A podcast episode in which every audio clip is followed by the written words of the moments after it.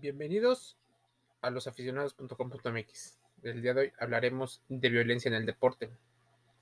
Este podcast está inspirado en la violencia que lamentablemente se vivió en el estadio de la Corregidora, ciudad de Querétaro, entre el equipo Gallos Blancos y el Atlas de Guadalajara de la Primera División o de la Liga MX.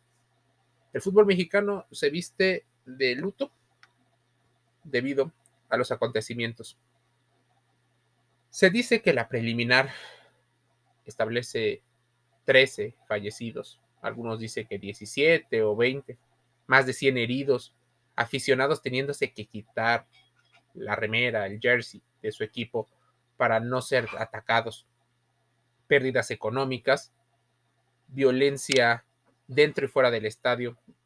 Por ejemplo, la cabina del bar, donde se registra las acciones del arbitraje destruida, butacas eh, vandalizadas.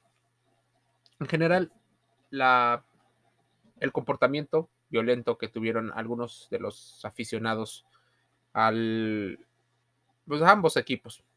Eh, tristemente, no es el primer escenario en el que se ve y no es la primera vez que sucede en México.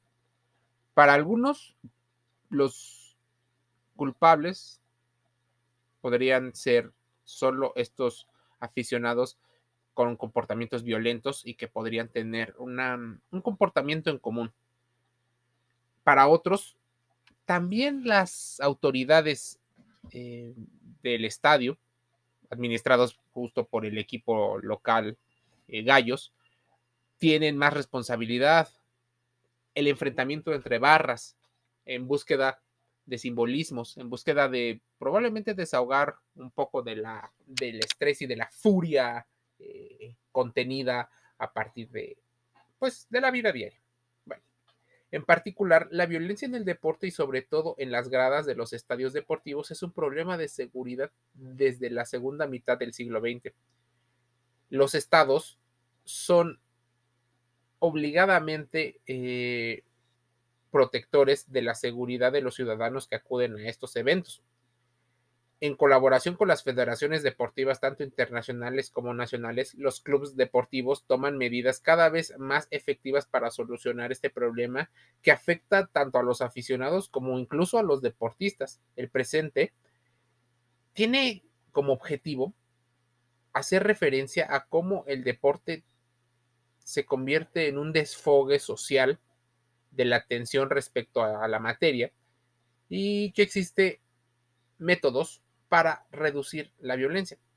Ya me acuerdo la Liga MX, a partir de los gritos homófobos que la FIFA le pidió redujera, casi eh, quitara, hubo sanciones económicas, hubo suspensión de partidos eh, para los aficionados, por lo cual la Federación Mexicana de Fútbol, en conjunto con la Liga MX, han decidido lanzar campañas eh, de publicidad a modo de... Incluso el torneo se llama Grita México, en lugar de gritar. Esa violencia se puede trasladar a muchos. Es más, para muchos existen tres tipos y para otros seis tipos de violencia. Insultar, realizar muecas, perder el tiempo, recordar al rival el resultado en contra podrían ser muestras de algún tipo de violencia, mucho más ligado entre deportistas que con la afición, pero también existe la forma en la que se insulta a la afición. Es más, existen seis tipos de violencia, según eh, algunos estudios, y estos podrían ser violencia física, violencia psicológica, acoso entre iguales, machismo, abuso sexual, Existen grupos violentos y eso lo sabemos desde hace muchísimo tiempo. Es más, existe en la zona mm, central, en la zona del Bajío mexicano, grupos que se les llama grupos ultra, que en otros países serían los tifosis, la hinchada eh, dura, mm, los hooligans, por ejemplo, en Inglaterra. De hecho, tenemos un artículo y un podcast relacionado a este tipo de, de contenido.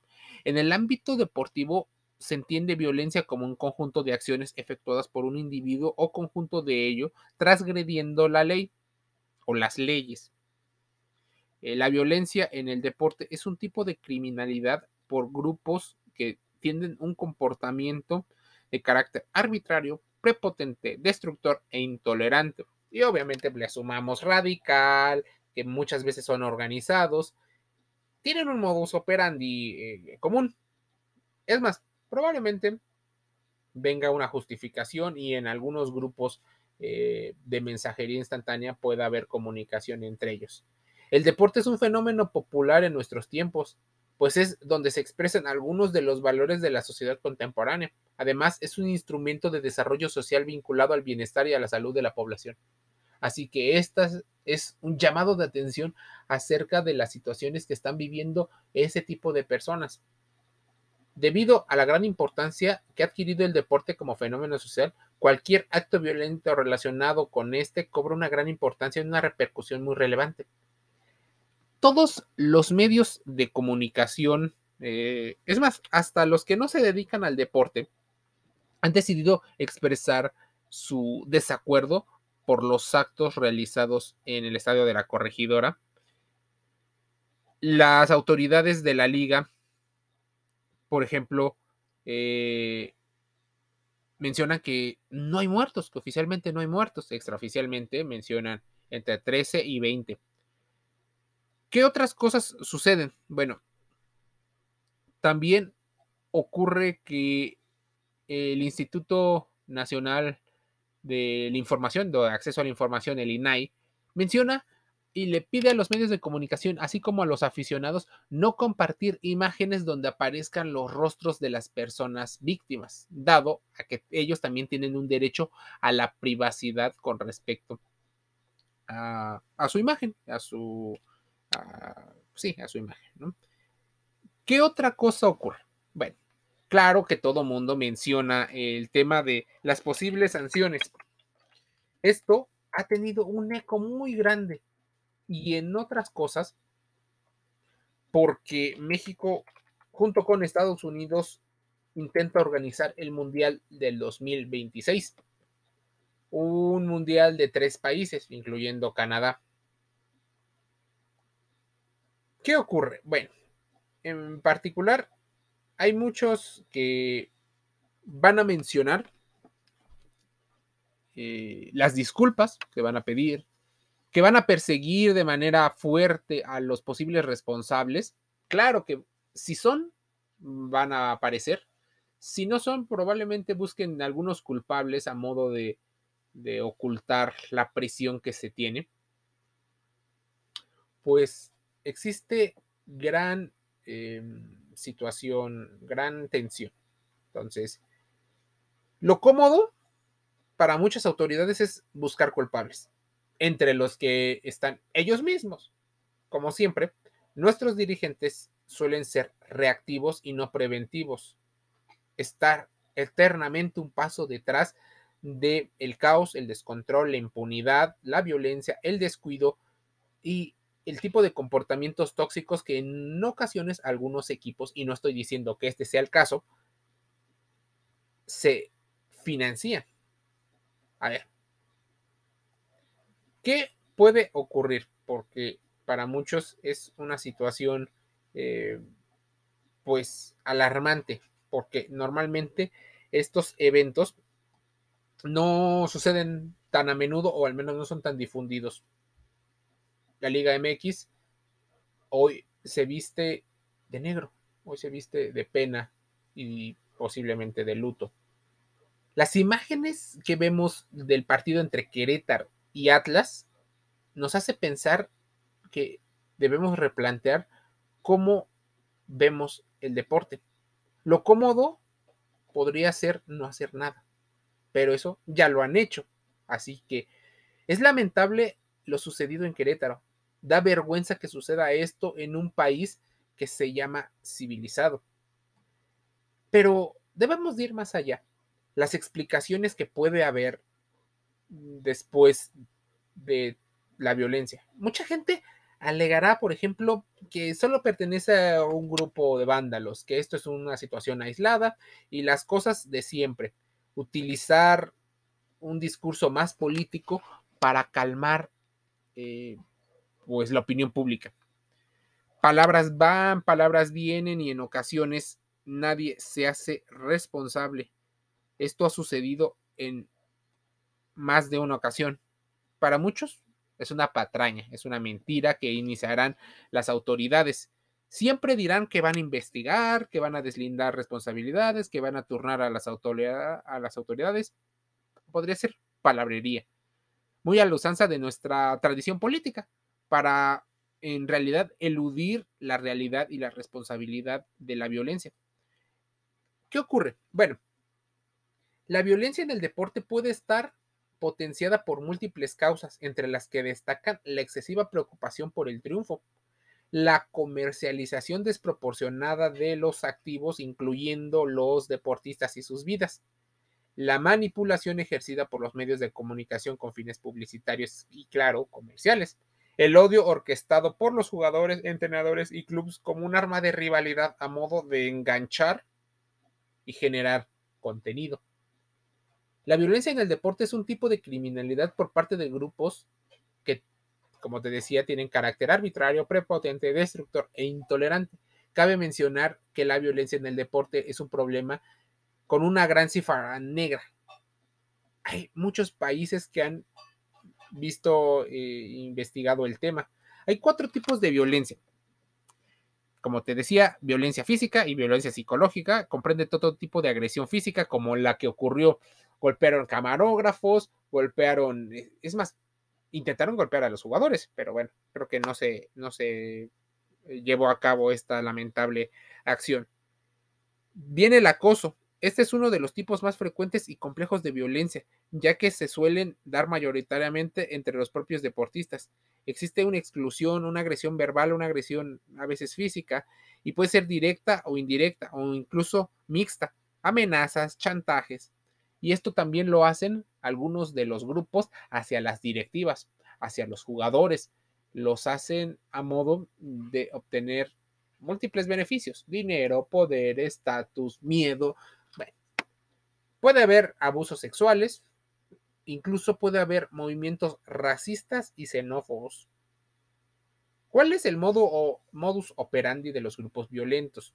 Los grupos violentos más conocidos en el deporte, específicamente en el fútbol, son los denominados hooligans, pero te digo, tifosis, ultras, barras bravas, su principal motivación en ocasiones es, en teoría, el apoyo, pero para muchos podría ser la violencia, el caos, el racismo, entre otros. La consecuencia de sus actos especialmente va dirigido a grupos minoritarios. El intenso patriotismo y la gran afición por su equipo han sido las justificaciones que muchos de estos utilizan para legitimizar absurdamente sus actos violentos. La enorme influencia de deportes como el fútbol en muchas culturas y sociedades hace que su relevancia sea sumamente importante. Así que en el deporte más popular de México, que existan este tipo de acciones, nos lleva a pensar cuánta presión llegan a tener grupos en muchos deportes incluso está prohibido la venta de alcohol. En el fútbol está ampliamente difundida.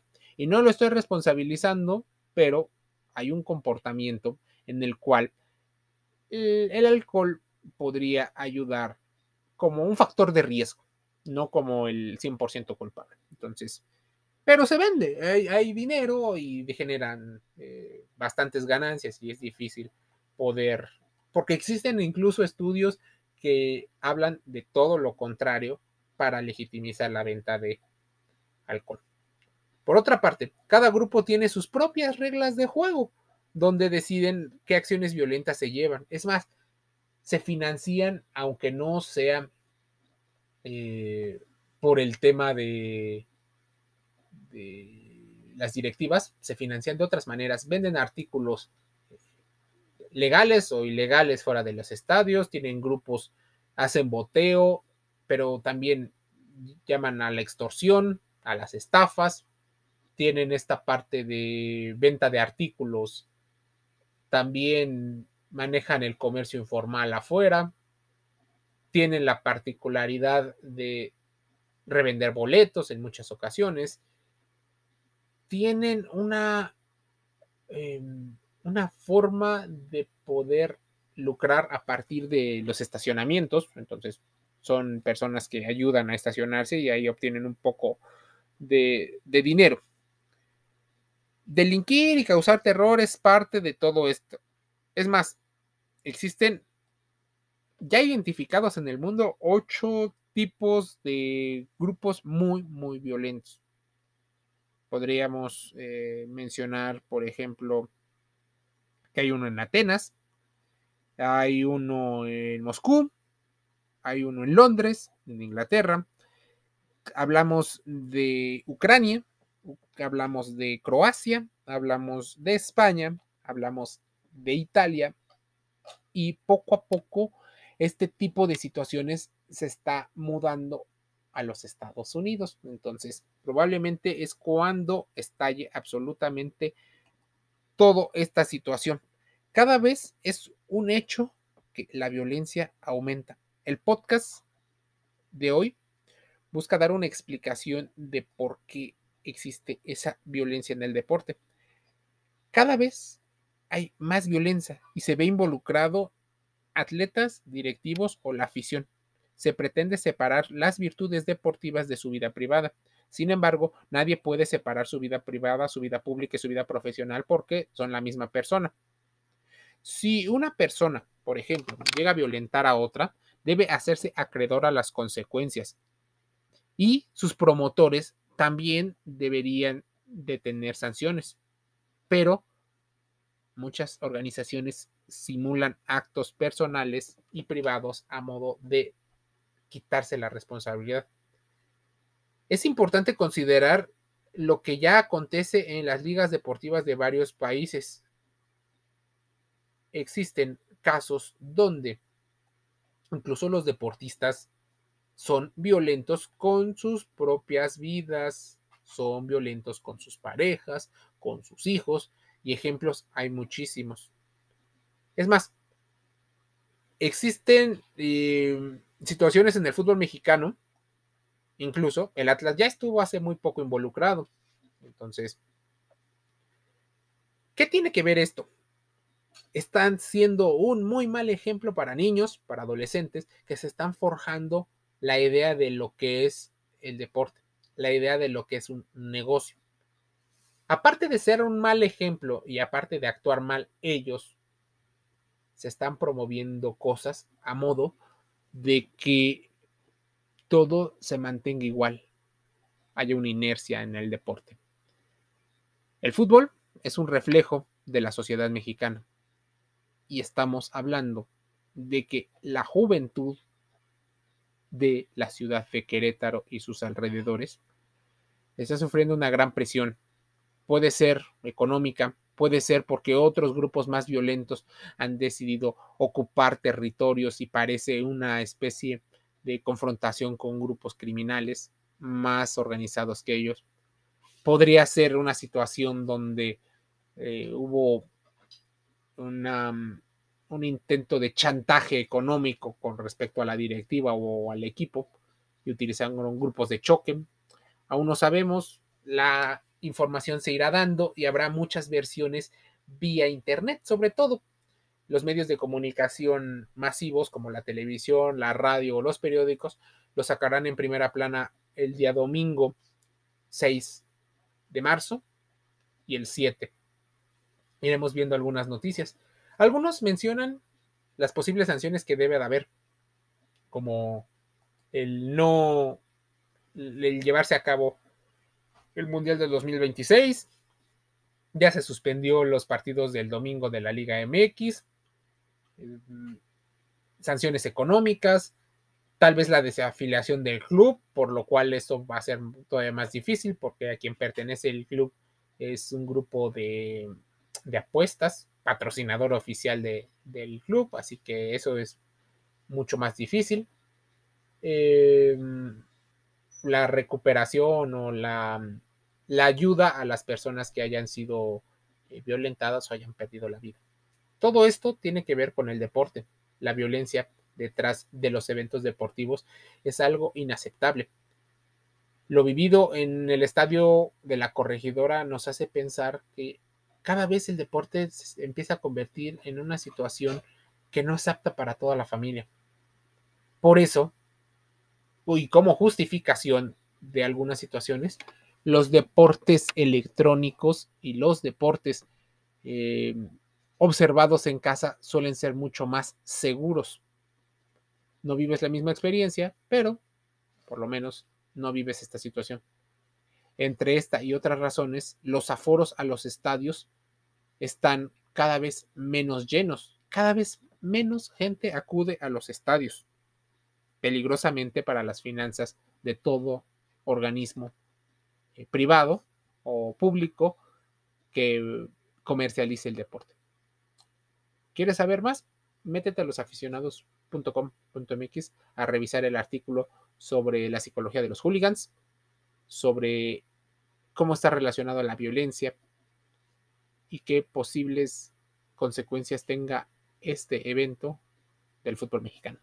Te envío un saludo.